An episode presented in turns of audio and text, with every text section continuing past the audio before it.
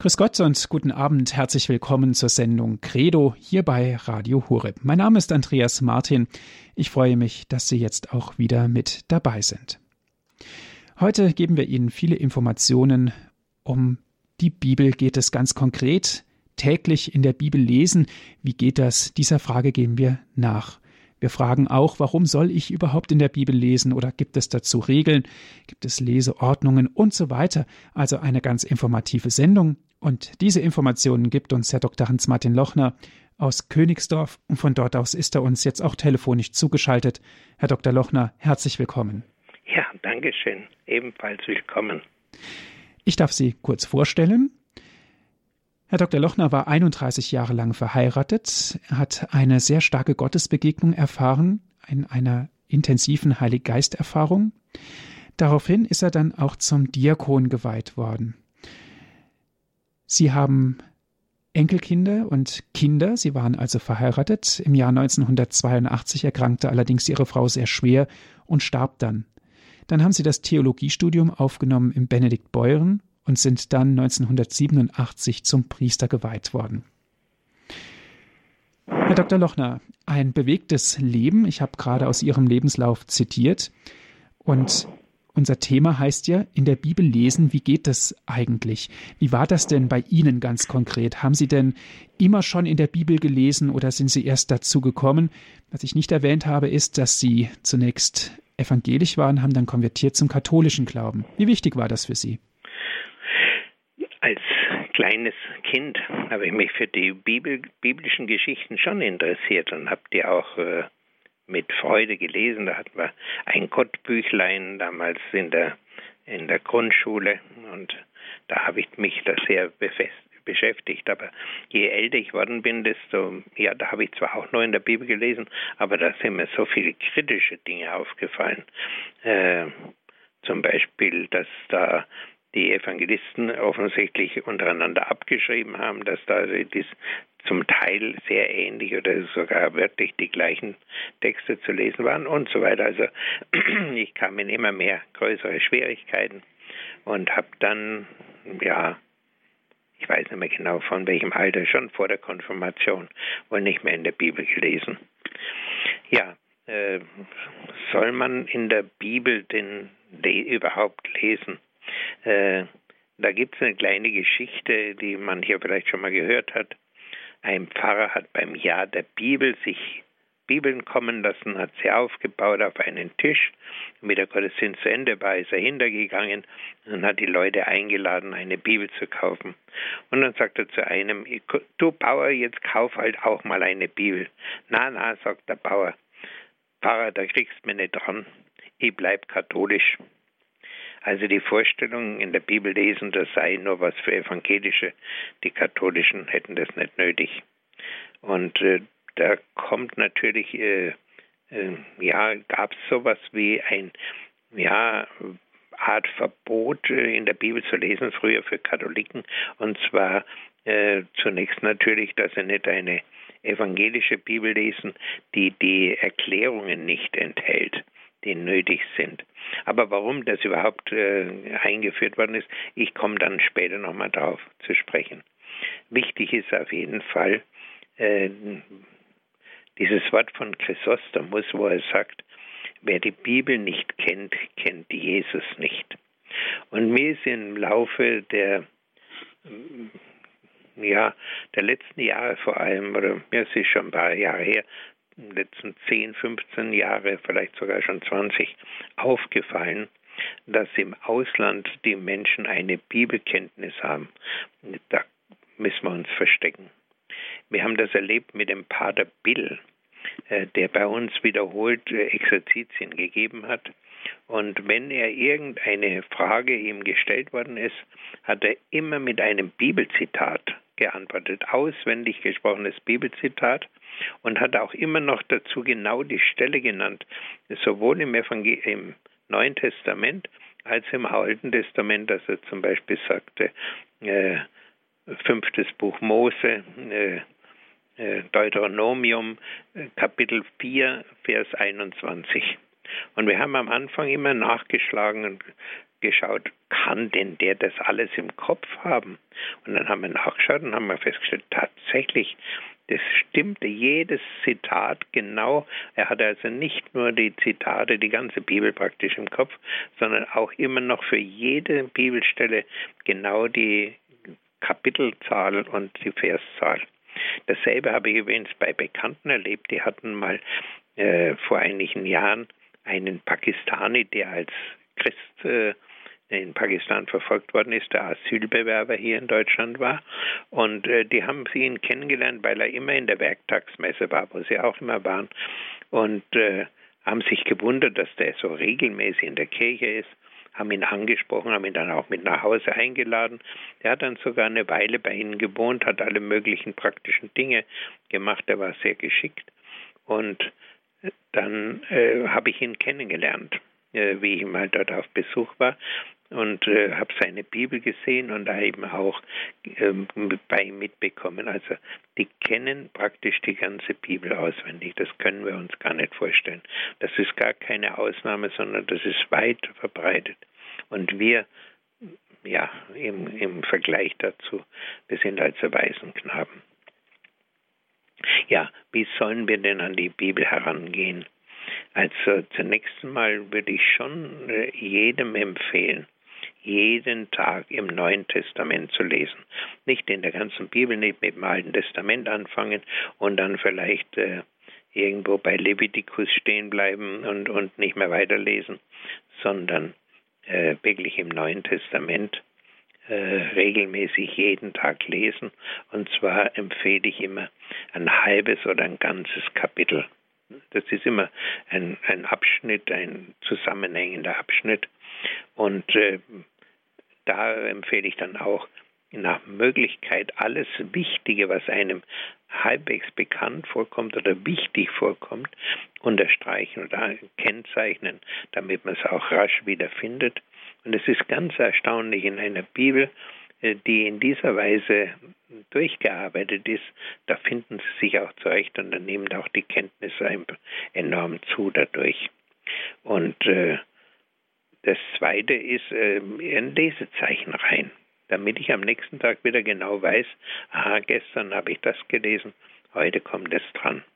Und was auch sehr empfehlenswert ist, äh, da komme ich dann auch nochmal drauf zu sprechen, vor dem äh, Lesen zum Herrn beten, zum Heiligen Geist beten. Herr, ich bin ganz gespannt, was du mir heute wieder sagen willst, durch dein Wort. Sprich du zu mir und hilf mir, dass ich es verstehen kann. Das ist ganz wichtig, aber die Begründung gebe ich nachher noch, warum das so wichtig ist. Ja, also wie gesagt, mit dem Neuen Testament anfangen. Es ist zum Beispiel durchaus denkbar, dass man zunächst einmal äh, das Lukas-Evangelium oder äh, Markus-Evangelium oder auch Matthäus-Evangelium, das ist eigentlich ziemlich gleich. Äh, es ist seit des Matthäus mehr für Judenchristen geschrieben gewesen, der Lukas mehr für Heidenchristen und der Markus, der hat äh, die Predigten des heiligen Petrus, äh, den, mit dem er auf dem Weg war, mit dem er, den er begleitet hatte, aufgezeichnet. Und äh, deswegen kommt da auch der Petrus ziemlich stark vor. In, und vor allem äh, scheinen beim Petrus eben die Wunderberichte besonders Eindruck gemacht zu haben. Deswegen sind die also dort äh, sehr stark vertreten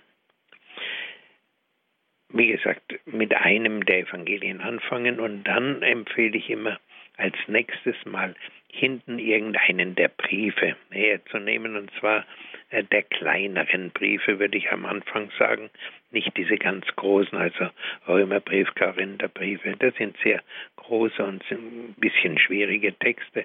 Nicht gleich als erstes mit denen anfangen, sondern äh, mit den weiter hinten stehenden Epheser, ja, Kolosser, ähm, ja, die Thessalonicher und so weiter, was da diese kleineren Briefe, die ein bisschen weiter hinten stehen, die ja alle vom Paulus stammen. Und da kann man sich dann so ein bisschen in den Paulus einlesen. Aber wie gesagt, einen Brief äh, nicht zu vergessen. Ein sehr, sehr schöner und wichtiger Brief ist der erste Johannesbrief, der ganz weit hinten in der Heiligen Schrift steht, den vielleicht viele überhaupt noch nie entdeckt haben, dass der da ist. Sehr schöner Brief, sehr empfehlenswert. Und wie gesagt, wenn ich ein, zwei dieser Briefe gelesen habe, dann wieder zurückgehen auf ein Evangelium und so kann ich langsam hin und her springen und wie gesagt dann auch später mich mal an diese größeren Briefe heranwagen, vielleicht erst an den ersten Korinther, zweiter Korinther und dann auch an Römerbrief. Allerdings in dieser Zeit kann ich auch schon, äh, was das Alte Testament betrifft, äh, versuchen, mich mit den Psalmen ein bisschen vertraut zu machen. Manche von uns kennen sie ja schon relativ gut, manche weniger. Es äh, ich habe es bei mir selber so gemacht, dass ich mir die ein bisschen gekennzeichnet habe.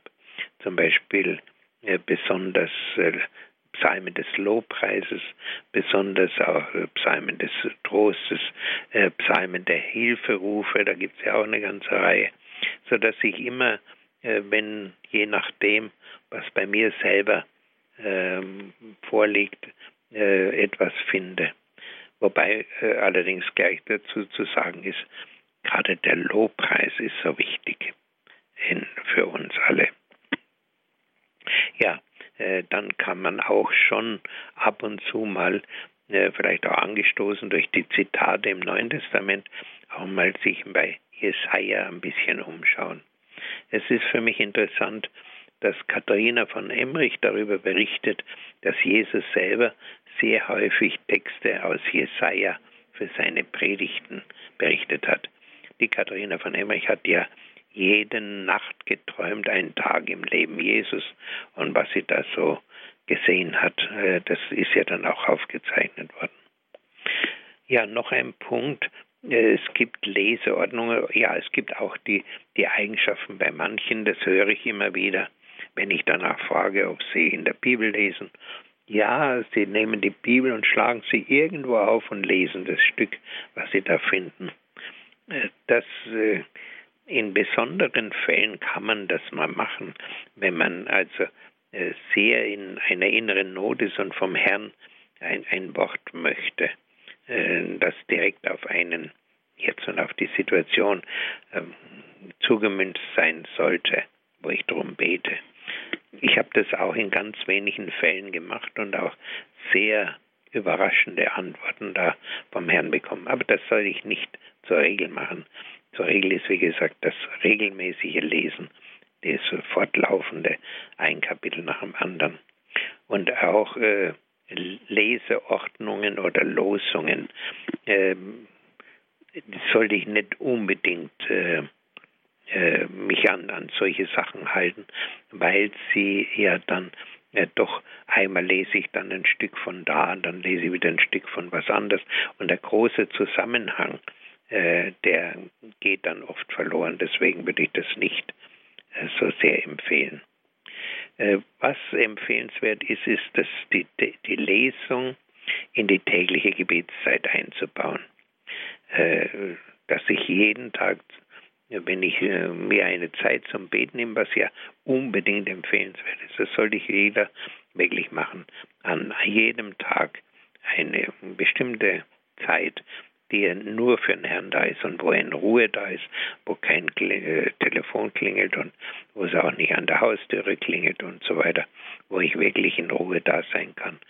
Das ist sehr unterschiedlich bei manchen Leuten zum Beispiel bei Hausfrauen mit Kindern kann das der Vormittag sein, im Laufe des Vormittags, dass ich mir da eine Zeit nehme, wenn die Kinder in der Schule sind oder im Kindergarten. Äh, bei anderen äh, Leuten ist es wieder anders. Ich selber habe zum Beispiel das Alte Testament in der Straßenbahn gelesen, wo ich jeden Tag zur Arbeit gefahren bin und äh, mir meine Bibel immer mitgenommen habe. Und meistens musste ich am Vormittag sogar stehen, weil der, der Wagen so besetzt war. Und oben habe ich mich festgehalten und in der anderen Hand hatte ich meine Bibel. Am Anfang haben die Leute ein bisschen dumm geguckt, aber mit der Zeit haben sie gewusst, der macht das ja jeden Tag. Es waren immer ungefähr dieselben Leute in der Straßenbahn, die haben sich dann schon daran gewöhnt, dass ich das mache. Und was die tägliche Gebetszeit anbelangt, es ist gut, jeden Tag zur gleichen Zeit und möglichst auch am gleichen Ort mich einzufinden. Das ist eine gute Regel, um, äh, äh, ja, ich kenne das von mir selber. Äh, wenn ich äh, eben weiß, jetzt ist eine Gebetszeit, ich habe am Tag mehrere, äh, die vergesse ich nicht. Da denke ich unbekürlich dran, dass es um die Zeit ist Gebetszeit. Und wie gesagt, wenn man so eine Gewohnheit hat, äh, vergisst man das nicht. Wenn man sagt, ach ja, im Laufe des Tages, irgendwo finde ich schon mal eine Viertelstunde, wo ich beten kann. Äh, wenn ich das so mache, dann find, ist der Abend da und ich habe diese Viertelstunde nicht gefunden. Das ist eine Erfahrung, die ich auch immer wieder selber mache. Deswegen also eine feste Zeit haben und möglichst jeden Tag und wenn es geht auch am selben Ort, weil es ist auch hilfreich, äh, nicht abgelenkt zu sein. Ja, soweit einmal eine erste Einführung in dieses Thema. Da können wir jetzt ein bisschen Musik hören, um darüber nachzudenken.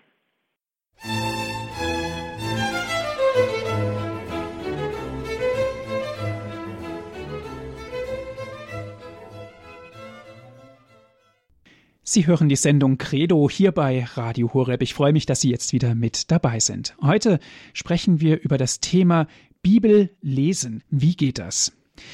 Wir sind verbunden mit Herrn Dr. Hans-Martin Lochner aus Königsdorf. Vor der Musikpause hat er uns viele Informationen gegeben, ganz praktischer Art, warum ich erstens in der Bibel lesen soll, gibt es da Regeln und so weiter.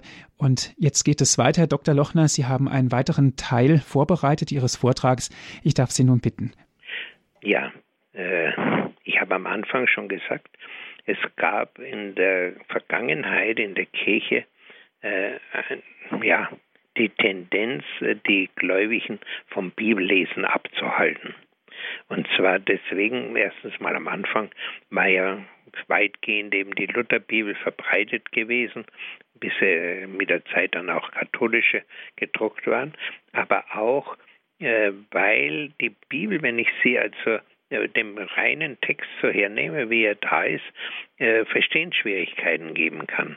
Zum Beispiel so eine Schwierigkeit ist, wenn man über das Wort äh, Geschwister Jesu stolpert. Ach du liebe Zeit, dann stimmt es ja gar nicht, dass Maria keine weiteren Kinder hat, wenn Jesus Geschwister gehabt hat und so. Etwas, was ja in der evangelischen Kirche äh, durchaus so ausgelegt wird, wo wir aber von der katholischen Kirche wissen, dass das nicht war. Jes äh, Maria war vor und nach der Geburt Jesu Jungfrau, also ihr ganzes Leben lang. Und sie hatte keine weiteren Kinder. Äh, das kann man übrigens sogar ganz gut beweisen. Da gibt es eine ganze Reihe Hinweise. Zum Beispiel, äh, wenn Jesus Geschwister gehabt hätte, hätte er nach, bei der Kreuzigung äh, nicht äh, Maria, seine Mutter, dem Johannes anvertrauen müssen. Früher war ja die, äh, die Kinder waren die Altersversicherung der Eltern. Und wenn er jetzt am Kreuz stirbt, steht ja Maria allein da. Und das ist das schwerste Schicksal, was eben äh, für Witwen gelten konnte, völlig allein auf der Welt zu sein und niemand zu haben, der für sie sorgt. Und deswegen vertraut er sie dem Johannes an, siehe da deine Mutter, siehe da Maria, dein Sohn. Und äh, wenn da ältere Geschwister da gewesen oder überhaupt Geschwister da gewesen wären, dann hätten die einspringen müssen, dann wäre das überhaupt nicht notwendig gewesen. Äh, so kann man eine ganze Reihe äh, Gründe anführen, warum das so äh, mit den Geschwistern, ja, dann muss man auch noch sagen, im Israel gehören als Geschwister, werden alle gerechnet, die die ganze männliche Verwandtschaft sind die Brüder des Betreffenden. Die Vettern und Nichten und so weiter, all das gehört zu Brüdern und Schwestern diesen, diese genaue Aufzählung, wie wir es haben, Tante und Onkel und Vetter und so, diese hm, Ausdrücke sind also im Hebräischen nicht vorhanden und deswegen werden die alle als Brüder und Schwestern bezeichnet. Die ganze Großfamilie sind die Geschwister Deswegen äh, ist dieses Wort Geschwister Jesu von daher sehr gut erklärbar. Aber das muss in der Bibel stehen, damit der, der drüber stolpert, das findet. Und in den guten heutigen katholischen Bibeln finden Sie solche schwierigen Ausdrücke äh, erklärt. Das ist zum Beispiel auch, wenn von der Austreibung unreiner Geister die Rede ist, dass man versteht, was denn darunter zu, was damit gemeint ist, äh, dass man die Erklärungen findet oder äh, die Erklärung über das Sabbatgebot, warum Jesus äh, da angeklagt worden ist, wenn er da geheilt hat, dass er jetzt äh, jede Art Tätigkeit, äh, alltägliche Tätigkeit und vor allem mit Arbeit verbundene Tätigkeit untersagt war am Sabbat, außer das Allernötigste, was also zum Beispiel die Familie fürs, fürs Essen braucht oder so. Aber sonst, ähm, uns ist das, äh, wie wir in Jerusalem waren, zum ersten Mal richtig klar geworden, als man uns sagte, wir dürften in dem orthodoxen Viertel äh, am Sabbat nicht fotografieren. Dann haben wir gefragt, ja, warum denn nicht? Ja, das kann Ihnen passieren, sagte unser Leiter, äh, dass Sie einen Faustschlag ins Gesicht bekommen und Ihre Kamera weit wegfliegt. Wieso? Äh, also äh, das äh, Runterdrücken des Fingers äh, zum Auslösen der Kamera, das gilt als Arbeit und Arbeit ist verboten, also deswegen darf man nicht fotografieren, aber mit der Faust darf man schlagen. Ja, sagt er, das, äh, weil ja der, der zuschlägt, dafür sorgt, dass der Sabbat eingehalten wird. Der eifert sich ja für den Herrn, während der andere, der fotografiert, der beleidigt den Herrn und so weiter. Also diese Dinge, warum man äh, am Sabbat nicht äh, Ehren raufen darf, warum man nicht mit ungewaschenen Händen äh, essen darf und so weiter, was das alles für Hintergründe hat, warum da Jesus angeklagt wird. Wie gesagt, gibt viele solche Fragen, wo man etwas Erklärung braucht. Zum Beispiel auch die Frage mit dieser Steuermünze, wo, wo die Apostel ihn reinlegen, äh, die, die Pharisäer ihn reinlegen wollen und sagen, äh, ist es erlaubt, dem Kaiser die Steuermünze zu zahlen, also Steuern zu zahlen. Und dann wollen sie Jesus reinlegen. Er sagt er ja, dann rennen sie zu den Römern, äh, zu den, äh, äh, äh zu den Juden, gläubigen Juden, sagen, hört mal, der, der will, dass wir Steuern zahlen, das ist eine ungeheuerliche Sache. Und äh, sagt er, nein, zahlt keine, dann rennen sie zu den Römern und klagen ihn an, der hält uns ab, davon die Steuern zu zahlen. Also äh, diese Hintergründe auch, dass er dann äh, eine Steuermünz, eine äh, sich zeigen lässt, ein Denar sich zeigen lässt. Und auf dem Denar ist das Bild des äh, Kaisers und das ist ein Götzenbild, der wird angebetet. Den dürfte ein gläubiger Jude überhaupt nicht haben. In dem Moment, wo sie dies halt, äh, hochheben, diese Münze, äh, sind sie eigentlich schon überführt. Ihr habt ja hier, ihr versündigt euch ja selber. Äh, aber wie gesagt, diese Hintergründe, die muss man halt kennen. Und das gilt für viele dieser äh, Themen, dass man sich da äh, eine Hilfe braucht. Deswegen eine gute Bibel zu kaufen, ist ganz wichtig. Und die Bibel, die heute in Deutschland die beste äh, Erklärungen hat, äh, sehr gründlich und sehr gute Erklärungen für, ja, für viele ähm, weniger verständliche Stellen, das ist die sogenannte Jerusalemer Bibel. Die kann man als mit der Einheitsübersetzung kaufen. Jerusalemer Bibel sehr zu empfehlen, weil eben diese sehr guten äh, Erklärungen hat. Brauche ich einen Kommentar, wenn ich lesen will? Ich würde sagen, Kommentare sind in der Regel etwas für ja, Priester, die die Predigt vorbereiten müssen und so, die sich genauer orientieren wollen. Aber für den normalen Gläubigen ist es wohl nicht unbedingt notwendig. Äh, und wenn, also ich habe gesehen, diese neueren Kommentare, die so in den 70er, 80er, 90er Jahren rausgekommen sind, Bibelkommentare, die sind in aller Regel nicht so empfehlenswert. Äh, da hat ja äh, kürzlich ein äh, berühmter Theologe selber ein Buch geschrieben über die Bibelfälscher, dass also die, die Bibel heute verfälscht werde. Das ist äh, Berger gewesen, Professor Berger, der dieses Buch geschrieben hat, weil äh, da wird abgestritten, dass es sowas wie Wunder geben kann. Oder die gehen davon aus, also Wunder muss man irgendwie anders erklären. Äh, die haben nie stattgefunden. Das ist so ein Dogma, äh, das sich äh, seit der Aufklärung so sehr ähm, durchgesetzt hat. Zunächst hat die katholische Kirche das abgelehnt.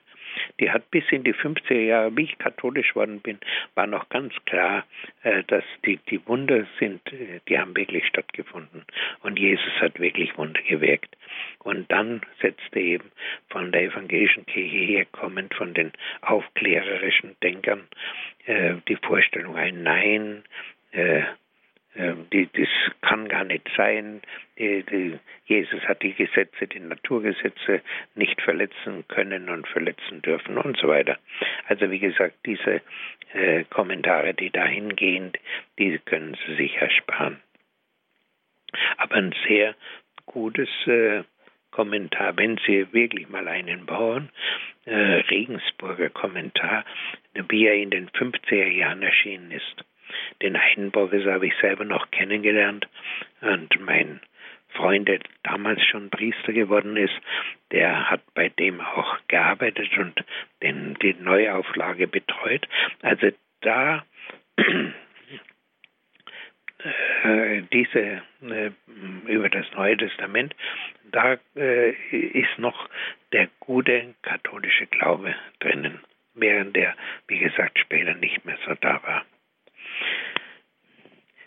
wie gesagt, von dieser Form der modernen Bibelauslegung sollte man sich äh, distanzieren, soll sich davon nicht gefangen nehmen lassen. Seit mindestens 50 Jahren weiß unsere Wissenschaft, weiß die Physik, dass Wunder, dass die Natur so angelegt ist, dass Wunder wirklich stattfinden können. Das hat sich bloß bei vielen Theologen noch gar nicht rumgesprochen. Die meinen immer noch, das könnte gar nicht sein. Aber das hat man vor 100 Jahren war das so der Wissensstand. Aber schon nach dem Krieg, ich kann mich erinnern, wie ich die ersten Professoren hörte. Einer war bei uns sogar in unserer Heimatstadt, hat einen Vortrag darüber gehalten. Und da habe ich gestaunt. Was? Das ist also tatsächlich jetzt nachweisbar, dass sowas möglich ist.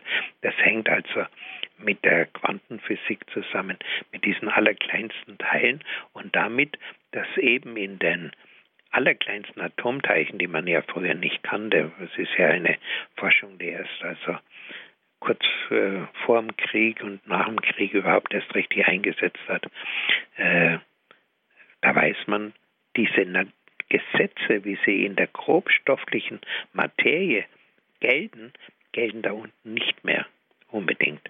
Also gerade Ursache und Wirkung und so, all diese Dinge mit dem Ergebnis, dass unsere Physiker heute sagen, also je mehr wir das studieren, desto weniger verstehen wir noch. Das geht wirklich über unseren Horizont, dass also die Materie, diese kleinsten Teile sich auf eine Weise verhalten, wie wir es uns einfach nicht äh, in der Fantasie vorstellen können. Und auch äh, die ich habe also einen guten Freund, der sich sehr mit diesen Sachen beschäftigt hat, als Wissenschaftler. Äh, der sagte auch immer, äh, was diese ganze Evolution betrifft, äh, von der wir also heute sprechen, dass sich zu per Zufall und Auslese ein Tier sozusagen aus dem anderen heraus entwickelt hat und alles ohne Gott stattgefunden hätte. Also das sind alles verfehlte Theologien. Äh, ich habe übrigens da schon mal ausführlicher darüber gesprochen. In einem Vortrag kann man glauben, was in der Bibel steht. Es ist im, genau vor einem Jahr jetzt gewesen. Und ich werde auch in Kürze wieder mal sprechen über diese ganze Frage der Evolution. Das also, äh, wie das heute zu verstehen ist unter dem Thema äh, mit Weisheit hast du alles erschaffen. Diese Dinge, die, die Verhältnisse der Natur, je näher, mehr sie geforscht wird. Heute kann man eben über bis in die Zellen hinein forschen, was äh, findet in jeder einzelnen Stelle, Zelle statt. Und da entdeckt man eine Komplexität, die also per Zufall unmöglich so entstanden sein kann. Aber wie gesagt, das ist ein weiteres Kapitel, über das ich mal sprechen werde. Äh, wir machen jetzt noch mal eine kleine Pause und wollen dann noch ein bisschen weiter bedenken, diese Thematik.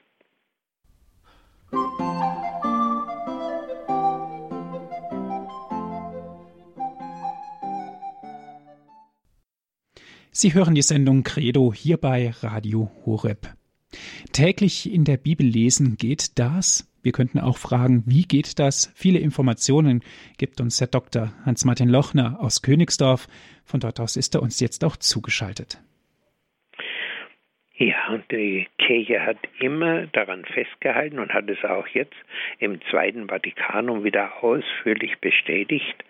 Äh, die Heilige Schrift ist vom Heiligen Geist eingegeben.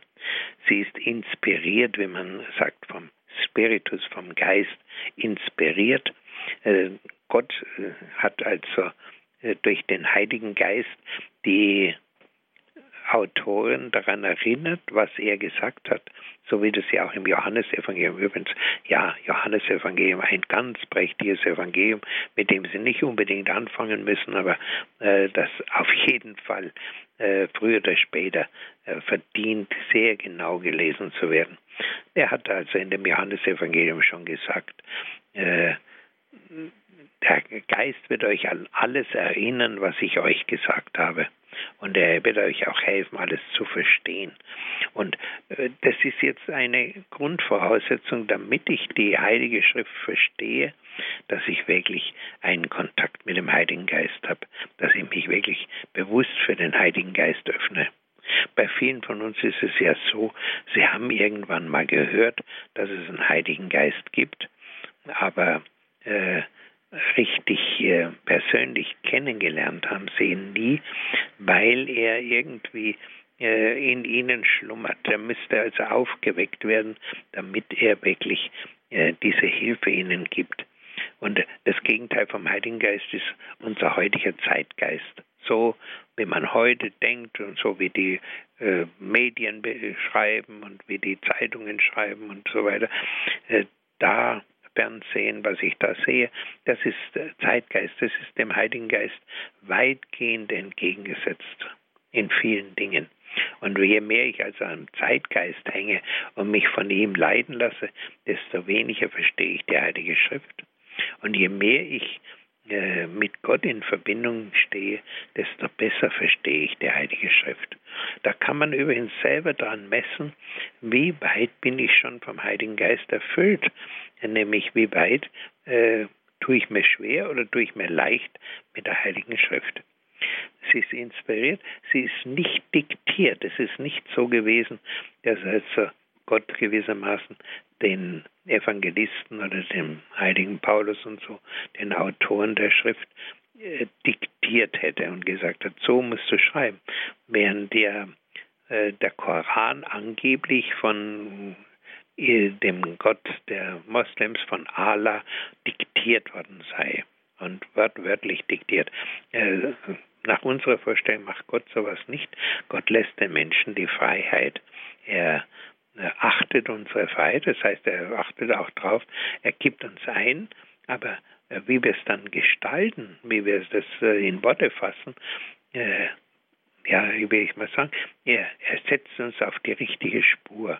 Aber wie wir das ausgestalten, das ist dann eben die menschliche Sache. Deswegen sagt man auch, die Heilige Schrift ist Gottes Wort in Menschenwort. Durch den Menschen durch seinen Verstand hindurchgelaufen und so äh, als Schrift dann entstanden. Und deswegen kann man auch sehr gut sagen, man braucht den Heiligen Geist, um die Heilige Schrift zu verstehen. Je mehr ich den Heiligen Geist vom Heiligen Geist erfüllt bin, geleitet bin, desto leichter fällt mir, das zu verstehen, was der Herr sagt. Ich werde dann am Schluss da auch nochmal drauf zurückkommen, also mit meiner eigenen Erfahrung. Unser Leben äh, wenn wir eben äh, so leben, wie das heute üblich ist, dann sind wir ganz auf das Diesseits ausgerichtet. Äh, für, den, für die meisten Menschen, selbst für sehr viele Christen, gibt es ja diese Übernatur scheinbar gar nicht mehr. Und die ist ihnen auch oft von ihren Pfarrern ausgeredet worden. Nein, also ähm, Geister gibt es nicht. Äh, Jenseits, da sprechen wir nicht drüber, ist tot und Jenseits, das machen wir, ist nicht so ein angenehmes Thema, da sprechen wir nicht. Diese übernatürliche Welt, diese Dimension des Übernatürlichen ist heute weitgehend ausgeblendet. Und wenn ich diese Dimension nicht erreiche, die ist also eigentlich die göttliche Dimension in unserem Denken, die ganz wichtig ist, wenn ich in die nicht, äh, zu der nicht Zugang habe, dann habe ich auch zur Bibel keinen Zugang. Es ist ganz selbstverständlich. Und da gibt es vom äh, bisherigen Papst Benedikt XVI. einen Aufsatz, den er schon im Jahr 1958 geschrieben hat, oder war das vielleicht auch sogar eine Ansprache, die er gehalten hat. Äh, da spricht er, dass in damals schon vor über 50 Jahren, dass in Deutschland sehr viele einfach getaufte Heiden seien. Heiden, die sozusagen einen Taufschein bekommen haben, aber geistig äh, im Heidentum leben. Und das trifft auf ganz viele äh, nominelle Christen heute zu, die sich vielleicht auch äh, äh Christen äh, rechnen und die zum Beispiel aus diesem Unverständnis und diesem ja, Fernsein von Gott her Meinungen vertreten, die unmöglich sind. Und die dann sagen, aber wir sind doch auch getauft und die, die Kirche muss uns doch jetzt hören. Äh, wenn wir diese Meinung haben, dann muss man das beachten. Und wenn wir dieses Gebot nicht mehr hören wollen, dann muss das eben äh, verschwiegen werden. Das darf überhaupt nicht mehr, davon darf in der Kirche nicht mehr die Rede sein und so weiter. Also diese äh, ja, eine Gefahr, dass also der das gläubige Christentum von einem Art Heidentum verschlungen wird. Wie gesagt, Benedikt, Papst Benedikt hat das schon vor über 50 Jahren gesehen. Und auf der anderen Seite müssen wir einfach beachten, äh, der Heilige Geist ist der Geist der Heiligkeit. Und wir alle sind ohne Ausnahme zur Heiligkeit berufen. Wir alle wissen um unsere Schwäche um unsere Hinfälligkeit. Aber wir wissen auch, dass der Herr uns helfen will auf diesem Weg zur Vollkommenheit, dass wir Schritt für Schritt auf diesem Weg gehen dürfen. Und äh, auch gerade durch das Lesen der Heiligen Schrift hilft er uns. Und je mehr wir die Worte der Heiligen Schrift verstehen, desto größer wird dann auch unsere Hilfe. Berufen zur Heiligkeit. Das ist übrigens ein eigenes Kapitel im Kirchenschema des Zweiten Vatikanischen Konzils Lumen Christi, wenn ich mich recht erinnere, das dritte Kapitel, das nur davon handelt, dass wir alle als Christen ohne Ausnahme zur Heiligkeit berufen sind. Und wenn, ich habe das auch schon manchmal gehört, dass zum Beispiel jemand sagt, ja, ein Heiliger will ja nicht werden, der sagt eigentlich, ich will ja gar nicht in den Himmel kommen, denn in, in den Himmel kommen die Geheiligten, die wirklich diesen Weg gegangen sind. Und wie gesagt, wir wissen ja auch von der Kirche her, wenn wir da schwach sind und äh, äh, ja auf diesem Weg eben äh, nicht konsequent gehen und uns immer wieder abbringen lassen von diesem Weg, dass wir am Ende unseres Lebens gereinigt werden müssen.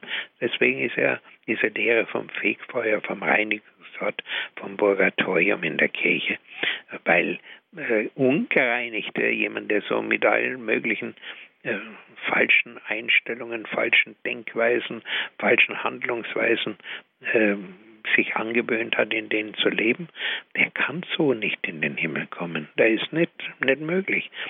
Da geht's, diese Atmosphäre des Himmels, äh, die erfordert das, dass wir wirklich gereinigt sind.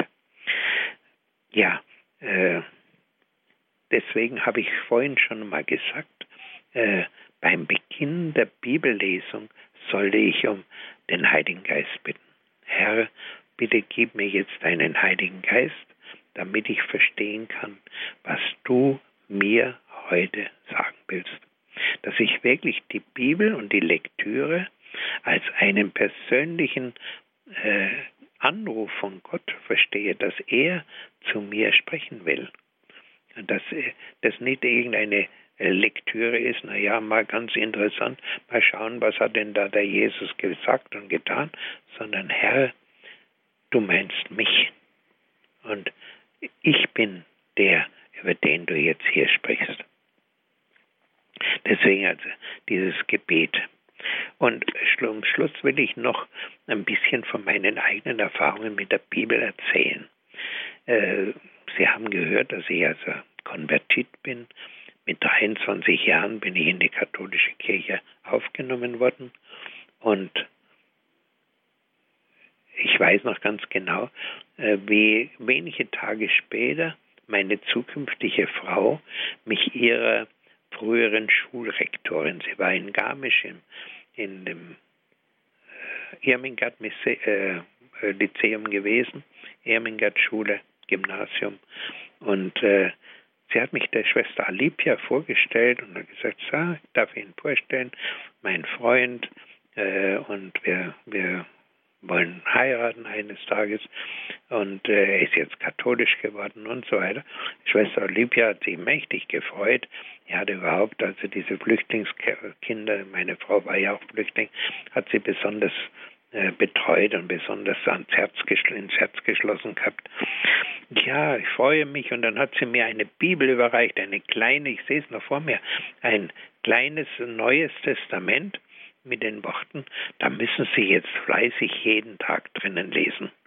Und, sagte sie noch dazu, äh, fangen Sie doch mit der Apostelgeschichte an. Übrigens, Apostelgeschichte, ein wunderbares Buch voll Heiligen Geist. Aber davon hatte ich damals noch keine Ahnung. Sie sagte, fangen Sie mit der Apostelgeschichte an, die versteht man am leichtesten. Und brav wie ich war, habe ich also jeden Tag abends mich hingekniet in meinem Kämmerchen, wo ich als Student gewohnt habe. Das war wie eine Mönchszelle, so vor meinem Bett gekniet und in der Schrift ge gelesen. Und äh, gerade bei der Apostelgeschichte ist mir das ganz schummrig geworden. Auf einmal kommen da so komische Dinge vor. Da wird ein Geist ausgegossen und dann fangen die in neuen Sprachen an zu reden und äh, dann die Leute verstehen sie auf einmal trotzdem alle.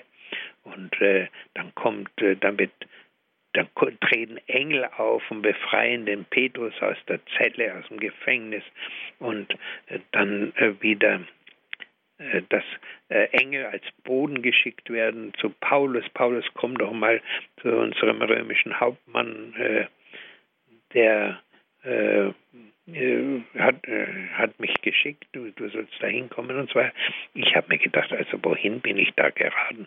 Das war für mich alles noch eine ganz fremde Welt. Ich kannte zwar so die Grundlagen des katholischen Glaubens, aber diese, ja, diese geistige Welt war mir noch fremd. Und trotzdem muss ich sagen, ist mir das im Lauf der Lektüre immer äh, habe ich ein immer innigeres Verhältnis dazu gehabt. Allerdings die Apostelgeschichte, die habe ich dann lange Zeit nicht mehr gelesen. Ich komme dann nochmal drauf zurück. Aber was mir äh, sehr gut gefallen hat damals war zum Beispiel das Johannesevangelium, vor allem diese Kapitel 13, 14, 15, 16, 17, also äh, vor der Kreuze, bevor die Passion anfängt, äh, die haben es mir angetan bis heute sind es ihr Lieblingskapitel für mich. Und wenn ich also so an so besonders schönen Stellen hängen geblieben bin, habe ich meinen Kopf auf die Matratze gelegt und habe gemerkt, dann fange ich ganz langsam an zu, zu schnaufen. Da ist mein Atem so ruhig geworden, immer ruhiger, immer ruhiger. Ich habe gar nicht gewusst, wie mir geschieht. Und ich habe gemerkt, oh, das tut so gut. Oh, ist das gut. Äh, ich habe also was würde ich sagen, diese Worte eingeatmet und äh, habe erst sehr, sehr viel später mal gehört äh, von diesem Lied Atme in mir, Heiliger Geist. Ich habe das damals, ohne das zu wissen, was ich tue, habe ich das schon ein bisschen kennengelernt. Und es waren immer besonders schöne Stunden. Ich habe das immer abends gemacht, so ja nach dem Abendessen, so gegen halb neun. Ja, meistens habe ich es ein bisschen ausgedehnt, alles in allem mit diesem hinterher zur Ruhe kommen. Äh, das kann dann schon manchmal eine Stunde geworden sein. Ja, das war also die Erfahrung am Anfang. Ja, und dann haben wir später, wie wir dann verheiratet waren, gehört in unser Leben auch die tägliche Lektüre äh, in unserer Gebetszeit. Wir haben uns äh, zeitweise hatten wir so eine Art Laienbrevier, wo auch immer Bibelzitat, also Bibelabschnitte drinnen waren. Dann äh, später, wie ich dann schon Diakon war oder auf dem Weg zum Diakon, haben wir dann schon das Stundengebet miteinander gebetet. Wir haben uns dann auch oft äh, ganze Kapitel aus der Gebetszeit, ein ganzes Kapitel gegenseitig vorgelesen aus der Heiligen Schrift und auch dann später noch drüber gesprochen. Also da, das hat eigentlich diese Form Beten und Lesen der Schriften, sich damit beschäftigen, fast bis zum letzten Tag angehalten, bis eben meine Frau so krank wurde, dass sie nicht mehr sprechen konnte und äh, gar nicht mehr also in diese Richtung äh, mittun konnte, aber bis dahin war das immer gewesen. Das war also die Erfahrung und ich möchte sagen, das war ganz wertvoll für mein Leben und auch für unsere Ehe, dass wir uns wirklich mit dem Wort Gottes immer wieder auseinandergesetzt haben. Um nur ein Beispiel zu nehmen.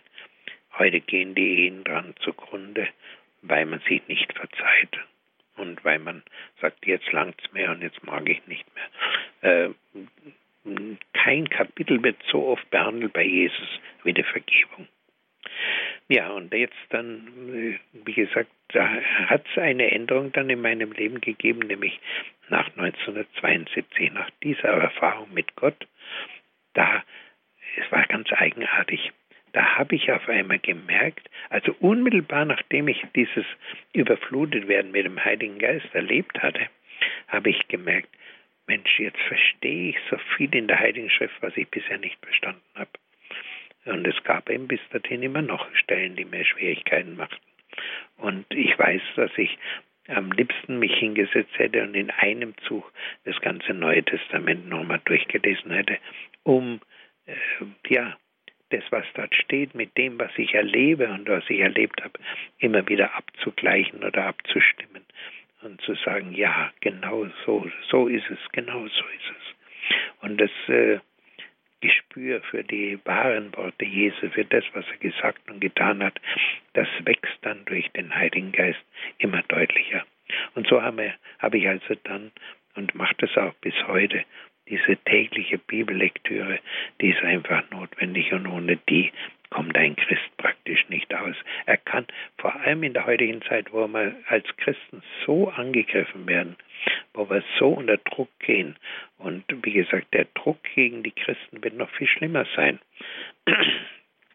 Wir hören zwar alle und lesen alle, dass heute die Christen in der ganzen Welt, vor allem in den muslimischen Ländern, verfolgt werden und es sehr schwer haben. Aber so wie die äh, Entwicklung bei uns im Moment sich anbahnt, müssen wir befürchten, dass solche Dinge bei uns auch passieren.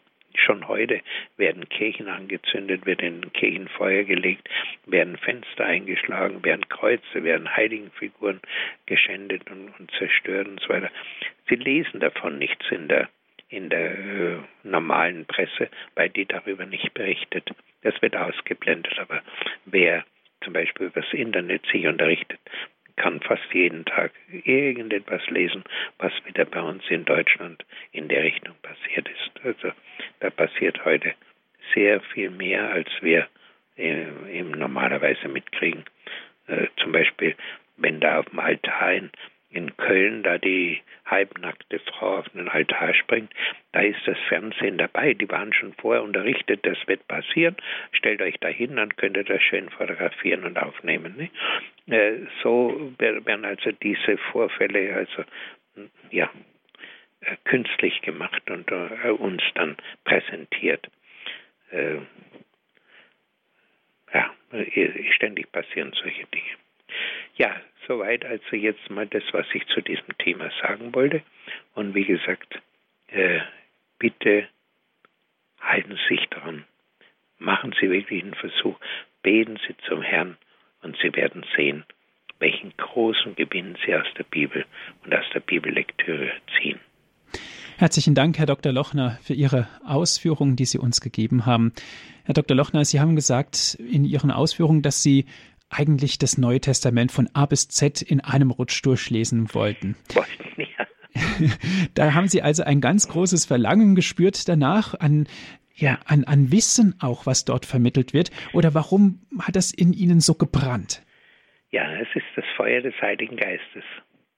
Und, und eben zugleich die Beobachtung, jetzt verstehe ich so viel, was ich nie verstanden habe. Das ist wie wenn ein Vorhang aufgeht und Sie sehen eine, eine Welt, die Ihnen vorher verborgen war. Mhm. Mehr oder weniger verborgen. Also das ist, äh, ich weiß noch ganz genau, wie ich da äh, diese Erfahrung gemacht hatte, habe ich ja dann sehr schnell und äh, sozusagen rein durch Zufall, in Anführungszeichen natürlich, äh, durch Zufall, diese Schwester Erna kennengelernt, die dann meine Mitarbeiterin geworden ist, jetzt äh, gerade in den letzten Jahren wieder geworden ist. Und äh, ich sagte zu ihr damals, sie war die erste äh, Person, die den Heiligen Geist auch so lebendig kennengelernt hatte. Ich sagte zu ihr, Schwester, mit mir ist was passiert, ich weiß gar nicht, was das ist. Er sagt sie, hat sie drei Fragen gestellt. Die erste Frage war, hat sich ihr Gebetsleben verändert? Ich habe gesagt, oh, ich muss jetzt immer Gott loben und preisen. Sowas habe ich noch nie gekannt. Er hat sich gefragt, hat sich ihre Einstellung zur Bibel verändert? Habe ich gesagt, ja. Ich möchte jetzt am liebsten von früh bis Nacht in der Bibel lesen, um alles nochmal zu lesen, weil jetzt verstehe ich es endlich mal. Dann war noch die dritte Frage, auf die will ich jetzt gar nicht mehr eingehen, äh, nach der Gegenseite, ob die sich gemeldet hat.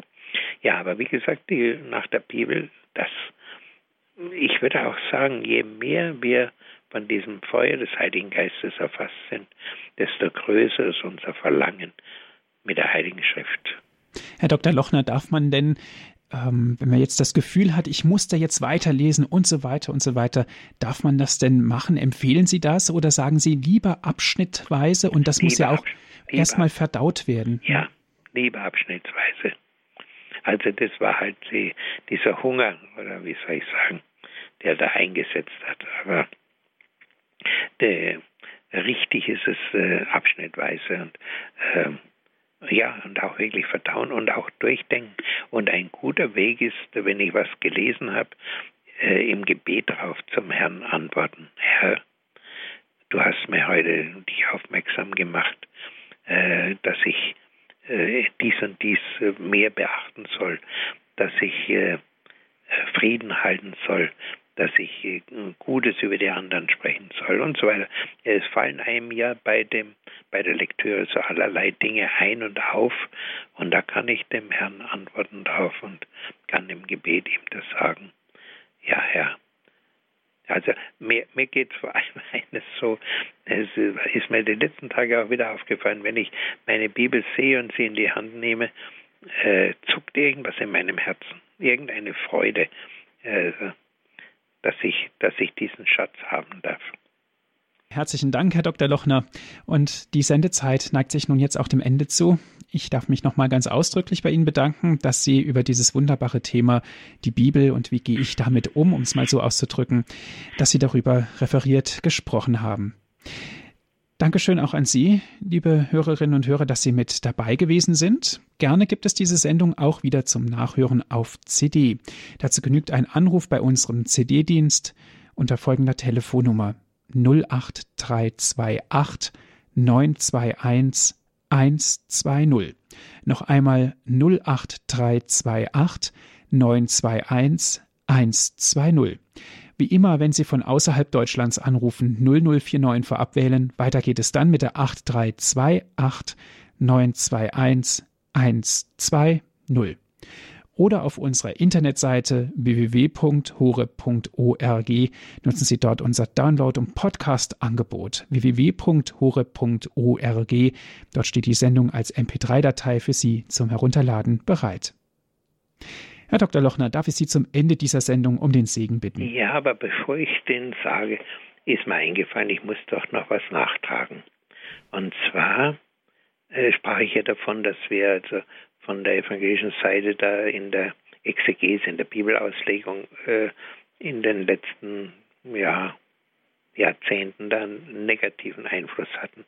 Das soll äh, absolut nicht so klingen, als ob ich das äh, generell von den Evangelischen sagen würde. Ich muss sagen, ich habe äh, Leute, äh, gerade aus den Freikirchen, aber auch aus der äh, Landeskirche, wunderbare gläubige Leute getroffen. Meine eigene Tante war ja eine ganz tiefe gläubige evangelische Christin. Äh, sie gibt es. Äh, man muss sie vielleicht ein bisschen suchen, man findet sie auch nicht so leicht, genauso wie sie heute äh, tiefgläubige Katholiken auch nicht so leicht finden. Es ist bei, bei beiden schwierig, aber diesen äh, wunderbaren Kern, den gibt es und das möchte ich zum Schluss noch betont haben. Ja, so Herr, so möchte ich dich jetzt bitten, dass du alle, die diese Sendung gehört haben, dass du sie von neu mit dem Heiligen Geist erfüllst, mit einem großen Hunger nach deinem Wort, einem Hunger nach dir, dich immer mehr kennenzulernen, dich immer mehr für dich zu öffnen. So segne euch und eure Bibellektüre, wenn ihr Tag für Tag die Bibel euch vornehmt, der allmächtige Gott, der Vater, der Sohn und der Heilige Geist. Amen. Dankeschön fürs Zuhören. Es verabschiedet sich Ihr Andreas Martin.